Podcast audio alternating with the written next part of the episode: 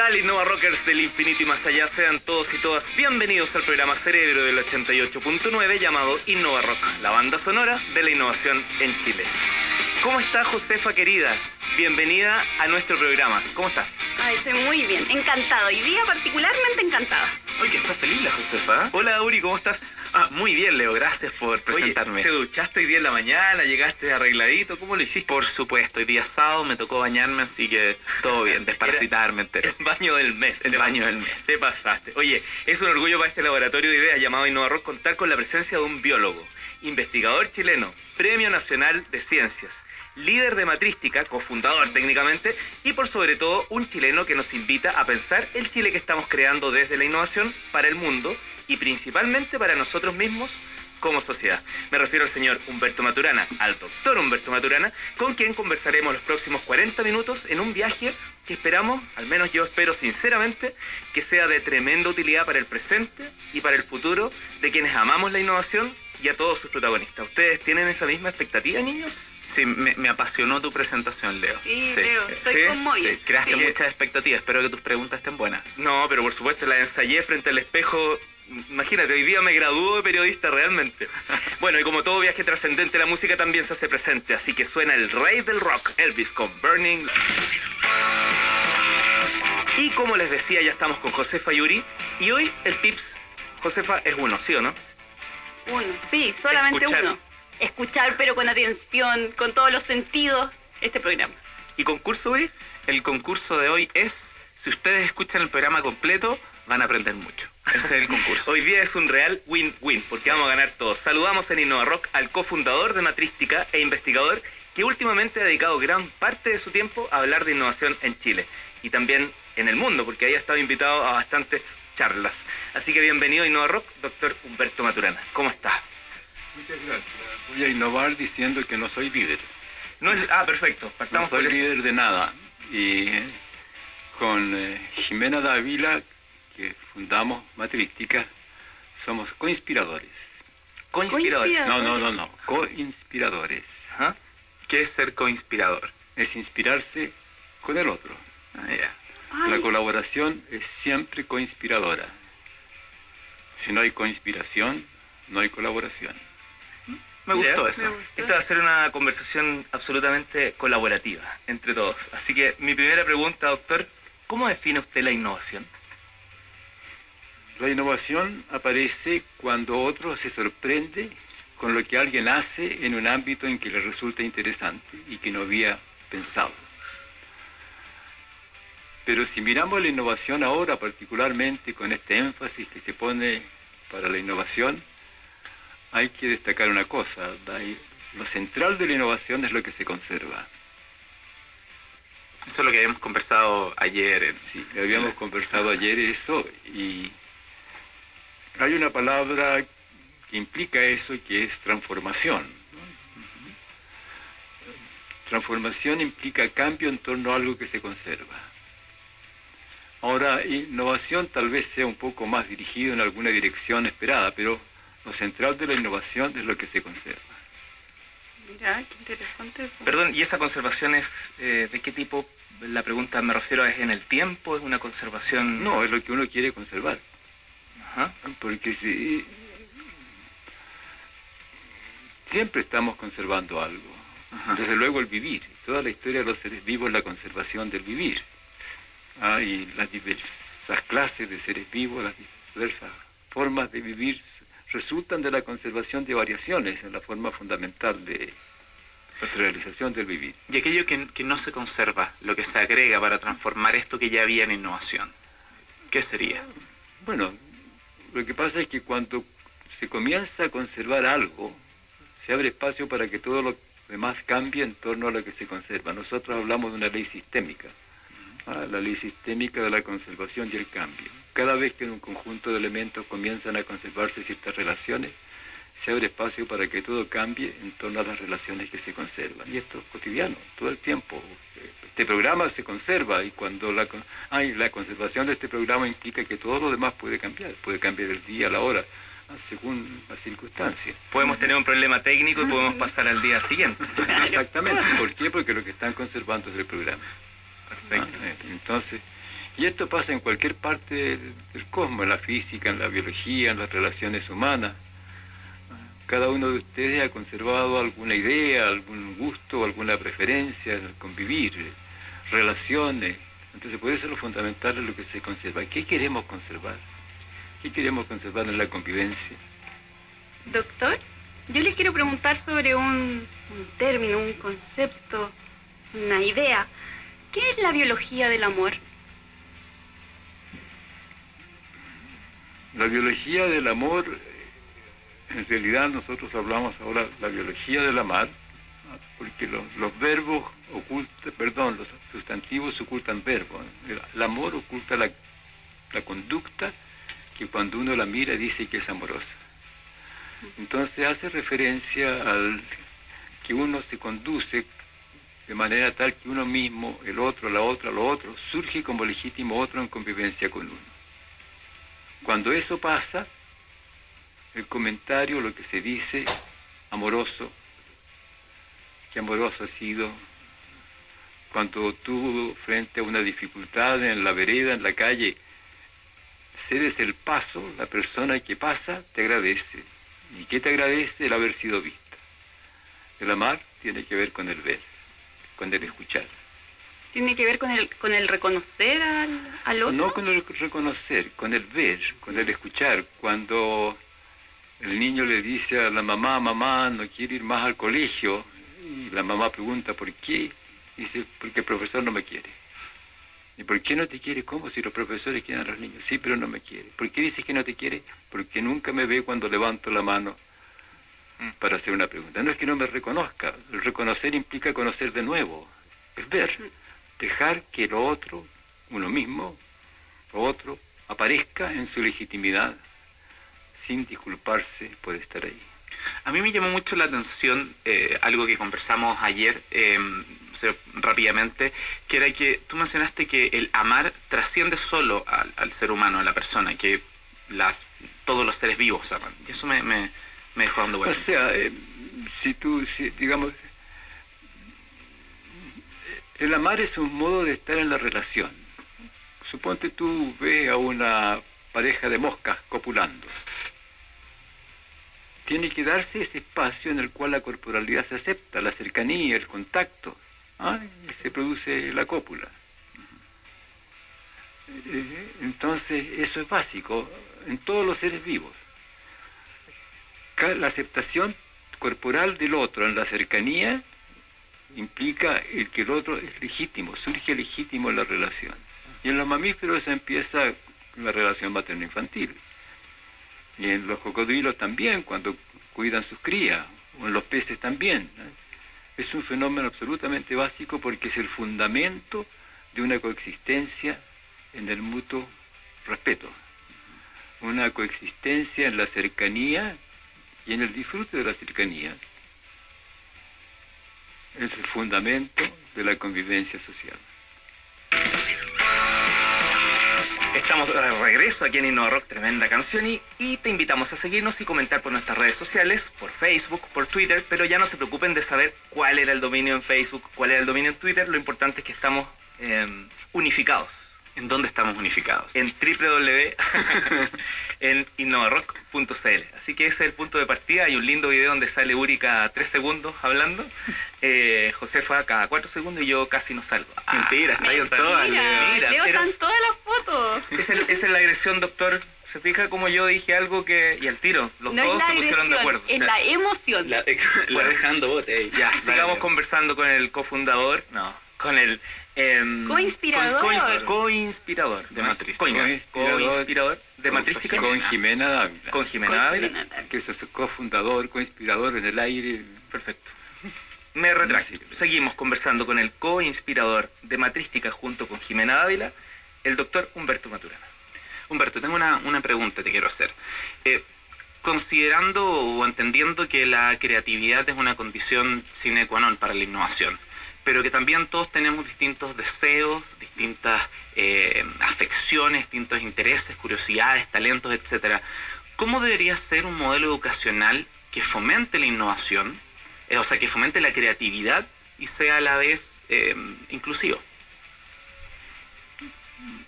en cierta manera no necesita fomentar la creatividad. Aparece sola cuando hay un espacio en el cual se convive en el mutuo respeto. O sea, lo que habría que hacer es no frenarla. Guiarla. Guiarla, ya. Porque tampoco cualquier cosa resulta adecuada en la convivencia. ¿no? Y entonces el, el- el niño o las otras personas no necesariamente no saben cuál es el espacio cuando se encuentran. Entonces se, se conversa, se, se guía, se explica. ¿eh? A los niños se les explica. El niño hace una pregunta, la niña hace una pregunta y uno contesta respetando la legitimidad de la pregunta. Las preguntas son fundamentales. Pr- Primero porque te, te muestran el espacio en donde se va a aceptar la respuesta. Segundo, si tú la escuchas, también te está diciendo la respuesta que se acepta. ¿no? O sea, pero uno usualmente no escucha la pregunta, sino que uno no tiene tiempo, hace algún tipo de, de distanciamiento. Entonces los niños son creativos, todos somos creativos. La pregunta es un acto creativo, en el sentido de que muestra una curiosidad que es legítima. Claro que cuando ya somos más grandes usamos la pregunta como un instrumento de manipulación o de, incluso de agresión, dependiendo del caso. Pero si no estamos en eso y estamos con los niños, absolutamente fundamental escucharles la pregunta y contestarla. Y confiar en que los niños no te van a mentir a menos que tengan una historia de negación.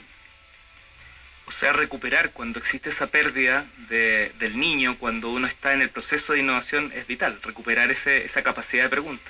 Claro, ah, y eso es, por eso es que en realidad la innovación no tiene que ver con el acto, sino que con el escuchar del otro, Claro, este, este- porque esta- tiene que ver con lo que se quiere conservar.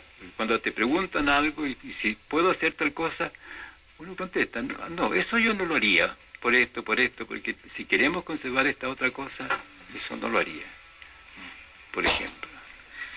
Doctor, con el tema de la tecnología, y algo también conversábamos antes de comenzar a grabar el programa, eh, particularmente yo le confesaba que soy un poco más apocalíptico que integrado, a pesar de que la uso en el día a día. Y usted me explicaba que hay que ver este tema de la linealidad, de lo lineal de la tecnología. Los procesos de los seres vivos, los procesos biológicos, son cíclicos. Pero hay procesos que no son cíclicos, que son lineales, por ejemplo, el crecimiento. El crecimiento de la población. Ah, y los procesos lineales son ah, esencialmente a la larga desastrosos. ¿Por qué? Porque destruyen todo en la conservación del crecimiento de la población, por ejemplo, en la conservación de su line- linealidad. Y lo vivo exige la dinámica cíclica, es un fenómeno cíclico de continua producción de sí mismo.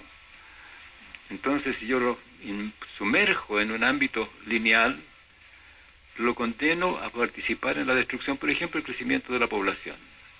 ¿Y qué ocurre si eventualmente nos vamos a, a otros planetas y, y- y continuamos linealmente creciendo en, en, en, en Bueno, otros? Si vamos a continuar linealmente creciendo, lo vamos a destruir también. Claro. Sí, igual hay hartos planetas. Ahora, comprende, pero podemos ser colonos, Eh, generar un, un lugar de, de convivencia legítimo, eh, cíclico, no necesariamente lineal, que la población crezca y se estabilice en algún cierto valor adecuado a las circunstancias en que se vive. Las destrucciones ecológicas, cuando no son estrictamente por procesos naturales de, de convulsión de una clase u otra, son el producto de procesos lineales, lineales humanos o lineales de otros animales que se reproducen y consumen y destruyen todo. Por tanto, aquí podría estar en parte explicado esta mirada lineal de la innovación que justamente va destruyendo en vez de construyendo, esto de avanzar y avanzar O sea, olvidándonos. no- no- tampoco tenemos que ser restrictores. Ajá. Eh, eh, lo que quiero decir es, la innovación tiene valor en relación a lo que se quiere conservar. Lo fundamental es lo que se quiere conservar, porque eso va a definir el espacio en que puede haber innovación. Pero innovar por innovar resulta que se transforma en un proceso lineal y tenemos que cambiar y cambiar y cambiar y cambiar y cambiar y cambiar y cambiar y, todo va a transformarse en torno al cambiar, porque lo que estamos conservando es el cambiar. Y eso va a resultar destructivo en último término, porque es lineal. Uy, como que me acordé de algunas políticas que es como emprender por emprender, así como no Yo para pienso qué. que en las casas está ocurriendo el ejercicio mental de mirar los propios procesos y decir, ¿lineal? O, o, digamos, Sí. o, o cíclico. Eh, ¿Qué quiero conservar? No, buenísimo.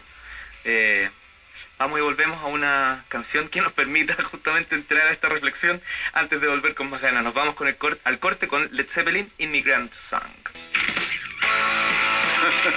Soy Leo Meyer, aquí nos estamos riendo con el doctor Maturana y estoy junto a José Fayuri roqueando la innovación aquí en Radio Futuro para seguir conversando con el co-inspirador de Matrística junto a Jimena Dávila, el doctor Humberto Maturana. Aplausos, muy bien, muy bien. Yo, yo ahí me había quedado pensando en el concepto de co-inspirador y quería preguntarle al doctor si cuando él dijo yo no soy líder de nada, ¿es porque tiene un tema con el concepto del liderazgo o es porque particularmente en este caso él es co-inspirador? Bueno, la noción de líder en estos momentos está muy desarrollada. Hay líderes de muchas clases distintas. Pero el tema con el líder es que de alguna manera decide por los otros. Uno entrega su confianza en el líder. Y deja de actuar desde sí porque sigue al líder. Y si no queremos perder la, reflexión, si no queremos perder la participación y la colaboración, tenemos que generar espacios de conversación en la cual lo que se hace surge de un acuerdo, de un- una conversación que dice, bueno, hagámoslo de esta manera. Entonces la noción de la coinspiración hace referencia a que conversamos. ¿Cómo lo hacemos? Los eh, equipos surgen o de sometimiento a un líder, y entonces deja de ser equipo, pasan a ser subordinados, o el líder es más sabio de lo que parece y en realidad abre un espacio de coinspiración. Y, se forma el equipo en la participación en un proyecto común. Cuando pasa así, hay la colaboración, no hay obediencia, no hay sometimiento. Y cuando hay colaboración, hay libertad reflexiva. Porque si no hay libertad reflexiva, no hay colaboración.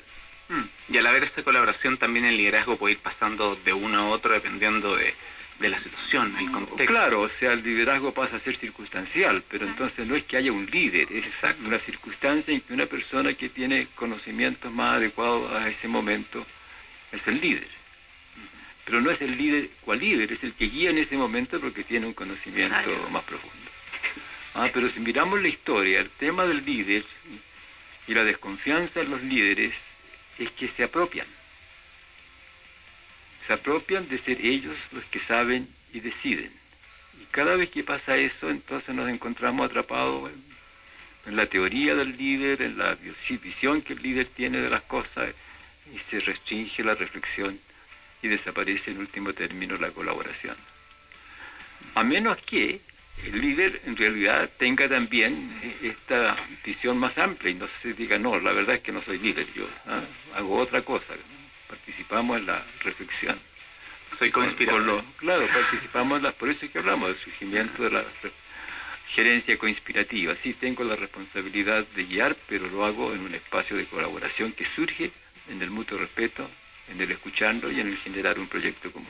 Interesante porque además el tema del mutuo respeto no va solo de como del que ejerce el rol de líder, sino también cómo lo perciben los subordinados, porque a veces eh, a mí me ha pasado trabajar en equipos donde el líder es más abierto, da más eh, instancias para colaborar y la gente en realidad no responde mucho a eso. Claro, desde esta nueva perspectiva, el- Claro. ese líder entiende que no es líder en todo, sino Claro. en ciertos momentos de lo que está ocurriendo. Claro, o sea que no es líder.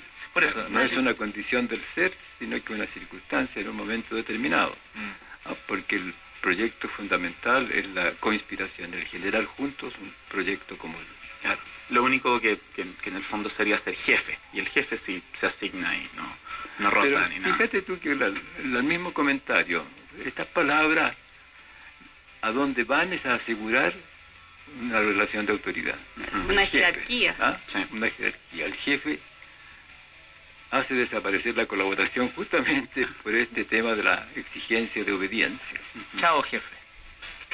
Oye, Humberto, eh, un grupo de científicos en Europa crea una máquina de kilómetros con la que logra encontrar una partícula fundamental. eh, un grupo de biólogos y agrónomos crea un arroz eh, amarillo alto en vitamina A que podría salvar a millones de niños de quedar ciegos y de morir. Todos estos inventos inspiran a mucha gente para innovar. O sea, yo podría estar en el colegio y decir, oye, quizás yo podría inventar un bistec que no implique matar animales o, una lechuga que sea igual de sana, pero sea tan rica como un, no sé, una hamburguesa con papas fritas. Pero por otro lado, hay gente que tiene las mismas ganas, el mismo deseo de innovar, de aportar, de, crear, de ayudar, pero se encausa por otro camino. Y terminan finalmente contratando a un médico cuántico que los cura telepáticamente, aunque el depósito en la cuenta corriente no es telepático, eh, o incluso yendo a quemar estos, estos sembradíos de, cultivos experimentales porque creen que van a, salir plantas con ojos y se los van a comer. ¿Cómo podemos como sociedad encauzar eh, el deseo que tenemos todos, eh, especialmente al inspirarnos, de crear y de innovar en el sentido correcto para que, bueno, termine saliendo el próximo panel solar y no la próxima pulserita de los cinco poderes. Bueno, generando una conversación con el propósito de tener un proyecto común de convivencia. ¿Y cómo sería eso? Preguntándonos si queremos convivir o no. ¿Y si la respuesta fuese sí? Porque... Entonces vamos a conversar. comprende por el solo hecho de que queremos convivir, vamos a abrir un espacio de conversación y vamos a generar reflexiones y de ahí vamos a generar un proyecto común. Si lo que nos pasa es que nos, generamos proyectos comunes, porque tenemos teorías o doctrinas o cosas que queremos conservar en secreto o ambiciones de una clase u otra ahí están desalineados también nuestras declaraciones con los actos también. Por ejemplo. No, porque en general a veces estas cosas de queremos colaborar, sí, ¿cómo vas a decir que no quieres colaborar? Pero en la práctica te guardas información, no escuchas, hay una desalineación entre la declaración y, el acto. Y vivimos en este énfasis en la competencia, como si la competencia fuese un valor y argumentamos de la biología, la evolución, la competencia por los medios de subsistencia, etcétera, pero eso está equivocado. Los seres vivos no compiten. Cuando el león o la leona caza una cebra va al restaurante, no, está compitiendo con la cebra. ¿Comprende? ¿Y, ¿Y cuando un león pelea contra otro macho para quedarse con su hembra? O sea, no, no digamos, no lo miremos, porque la noción de competencia es una noción humana. Humana, sí. Es fundamental la conciencia y las sensaciones de que el otro es derrotado. Yo no sé si cuando dos machos pelean por un grupo de hembras o por una hembra y uno se va eventualmente, este que se queda, se queda pensando, mm, qué rico, lo derroté. Claro, le gané. Ah, eso requiere el lenguaje, requiere vivir como ser humano en la reflexión. Pero allí hubo otra cosa, otro fenómeno del cual en el cual lo central no es derrotar al otro, sino que conservar una cierta condición, una cierta relación, un cierto espacio. Ahora, esto se puede deformar, por supuesto, y en los espacios humanos se deforma. Cuando uno compite, lo central de del ganar la competencia es la derrota del otro. mira los partidos de fútbol o de tenis. Cuán importante es la derrota del otro. Claro. No meter más goles, sino que la derrota del otro. ¿Y qué le pasa al que recibe más goles? Que, que no, no disfruta el partido, ¿no? disfruta el juego, porque deja de ser juego, pasa a ser una competencia. Un juego de suma cero. Ya regresamos aquí a Innova Rock para seguir conversando con el doctor Humberto Maturana, un innovador en la forma de pensar la innovación y por supuesto en lo que está realizando eh, ahí en torno a Matrística junto a Jimena Dávila. Suena una de mis canciones favoritas, John Forgetty, The Old Man Down the Road.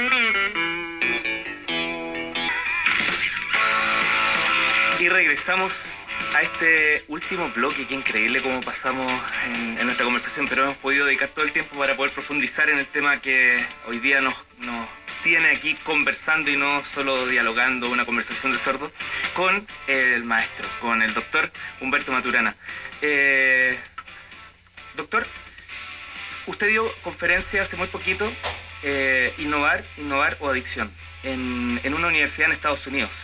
en el MIT ¿Qué sensación... Eh, Jimena Dávila y yo. Junto a Jimena. ¿Qué sensación hubo ahí? Eh, eh, me refiero, usted habla generalmente de la sociedad, y sus temas son basados en una sociedad y eso no implica que sea un país. ¿Cómo es esa sensación estar allá cuando le toca congregar personas? Me consta que 400, 500 personas.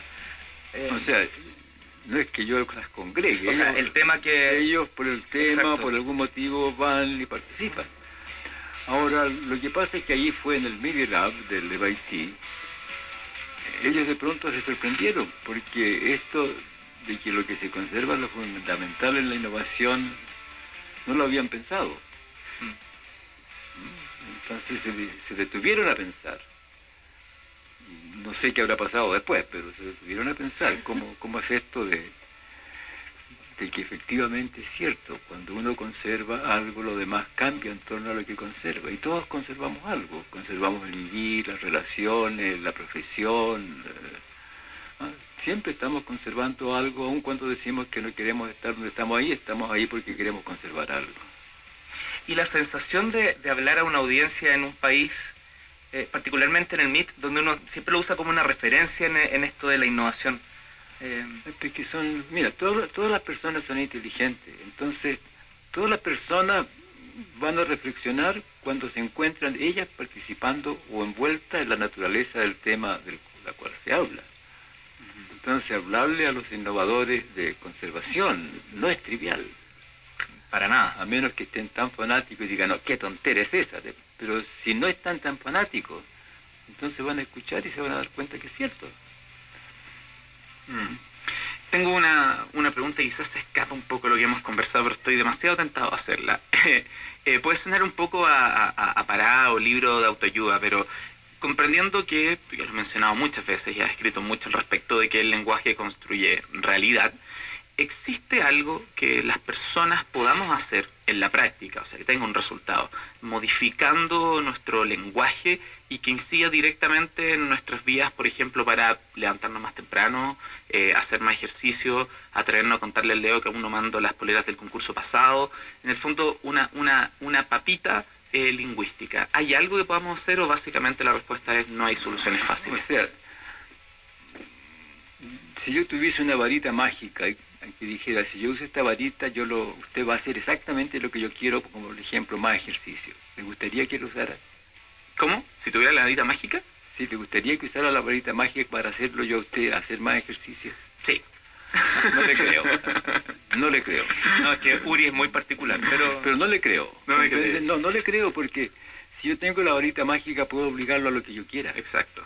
Y lo que yo quiera no tiene nada que ver con usted, a menos que usted me pida que lo haga. Ah, pero no, no es. ¿Comprende? Ese es el tema. Claro, se me puede enseñar a tener mi propia varita ah, mágica. Esa es otra cosa. Sería...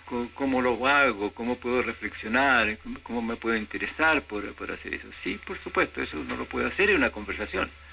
Pero la conversación es una participación de dos personas.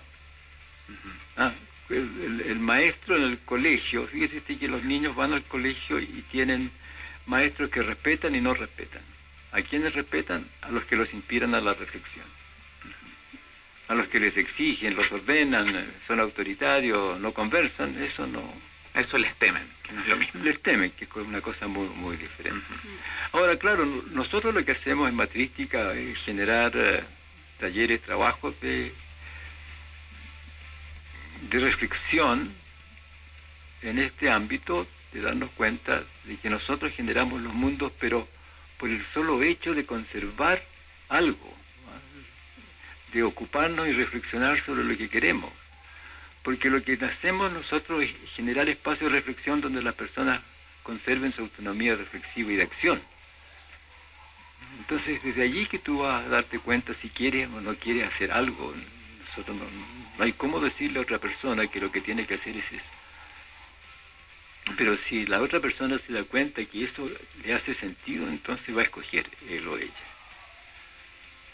Por eso nuestros trabajos en matrística consisten en eso, en invitar a la reflexión, al entendimiento, no al saber, de modo que las personas puedan actuar desde sí y elegir lo que hacen o lo que quieren hacer desde el entendimiento. Doctor, yo tengo que preguntarle esto porque fue algo que hace un par de semanas causó revuelo en el ecosistemilla de emprendedores. Y es su, su crítica que salió en una, en una revista o que fue, fue percibida como una crítica a los pseudo emprendedores chilenos. Eh, ¿Qué necesitamos para dejar de tener pseudo emprendedores y No, tener o sea, ¿qué- emprendedores ¿qué, reales? dije yo? Sí, pues definamos qué era, en qué contexto eran los ¿Yo pseudoemprendedores. hablé de pseudoemprendedores? Así salió en la, en la revista. Habré dicho pseudoemprendedores, ya. O sea, Pero iba después eso de la ciencia, ¿no? Después continuaba con el tema de... Ah, ya. Estaba ayudando, hermano. o sea, lo que sucede es que como estamos en este tema del que hay que emprender, que tenemos que emprender, entonces nos encontramos atrapados. Porque eh, estamos esperando que el otro encuentre que lo que estamos haciendo sea un emprendimiento. Ahora, el otro va a sorprenderse y lo va a encontrar a un em- emprendedor cuando uno hace algo que al otro le resulte interesante y deseable. Ah, mira qué bonito emprendimiento, a lo mejor se puede hacer algo más en eso. Ah, Entonces, por eso es que eh, no es que generemos mundos como mundos, sino que en la medida que entendemos lo que hacemos y conversamos, podemos hacer cosas en común, podemos hacer equipos y generar un ámbito que tenga las características que queremos. A mí una vez eh, un amigo eh, me invitaba a participar en una eh, en un club de, de innovadores y de emprendedores. Ah, pues, en fin, íbamos a cambiar las cosas. Yo le dije que yo quería ser miembro de un club de conservadores. ¿Cómo así? Sí, un club de conservadores de la honestidad, de la seriedad, de la reflexión, de la conversación, de la ética. Del rock puede ser o me estoy metiendo en un tema desordenando su respuesta. Sí, claro, puede estar el rock ahí como parte de los recreos, o de la letra. O de la letra. Ah, bueno, sí, también. Es verdad. ¿Le gusta el rock, doctor? No especialmente. No especialmente, pero ¿tiene algún grupo o alguna canción que por ahí le... Let It Be de los Beatles. ¿Sí? ¿Le parece si nos vamos con esa, con esa canción de, de este programa? Pero antes de despedirlo, eh, simplemente agradecerle la, la presencia. Oye, mucho aprendizaje, ¿o no? Sí, Sí. muchísimo. Sí. No, agradecer porque es una tremenda oportunidad. Tiene, o nos podría entregar, no sé si, no quiero poner el número, pero algunos libros en los cuales las personas que terminan el programa y quedan un poco huérfanos de esta conversación, más allá de Innova Rock, eh, quieran seguir profundizando. Bueno, nosotros con Jimena acabamos de publicar, eh, Jimena y, y Matrística, o sea, todo el equipo en realidad que hace posible eso, un libro que se llama El árbol del vivir. Y es un libro muy interesante, es en realidad una invitación reflexiva que se puede leer, no tiene que leérselo de corrido, puede leer y encontrando temas que le resultan interesantes. El árbol del vivir. El árbol del Buenísimo dato. Muchas gracias, doctor, por haber estado en Innova Rock hoy. eh, y esperamos que dentro del año se genere la oportunidad. No quiero comprometerlo ahora, no, está bien hacerlo, pero sí desear que nos pueda acompañar en alguna actividad presencial con los auditores del programa, justamente para profundizar en estos temas. Bueno. Ojalá se pueda. llama matrística y propone. Y a lo mejor se ocurre algo tal como lo tuvimos aquí hoy día en el programa. Sí, y Jimena también, que Pero por interesante. supuesto, Jimena también tiene que La voz de una mujer también hablando de estos No, no, temas. pero es que no solamente la voz de una mujer es fundamental. Sin Jimena eh, ni existiría este libro y matrística definitivamente no existiría. Pero no es por Jimena, es por sus ideas, por la visión que ella tiene del, del vivir cultural. Jimena, entonces me tomo, me tomo acá la- el micrófono para invitarte al programa. Jimena Dávila, co-inspiradora de Matrística, junto al doctor. Muchas gracias, doctor. Uri, muchas gracias. De nada, Leo. Josefa, muchas gracias. Leo, muchas gracias. Catboy, Catboy, muchas gracias. Catboy, gracias. Muchas gracias, Nos vemos Catboy. Hasta el próximo sábado aquí en Innova Rock y nos vamos justamente con Let It Be. De cobrar vida y tomar forma, una idea genial pasa por ser algo tan simple como un chispazo. Finaliza Innova Rock, en la 88.9. Te esperamos el próximo sábado de 9 a 10 de la mañana, con la mente lo más abierta posible para lanzarnos a la conquista del infinito y más allá. Innova Rock, con el periodista Leo Mayer. El programa Cerebro de Radio Futuro, la radio del rock.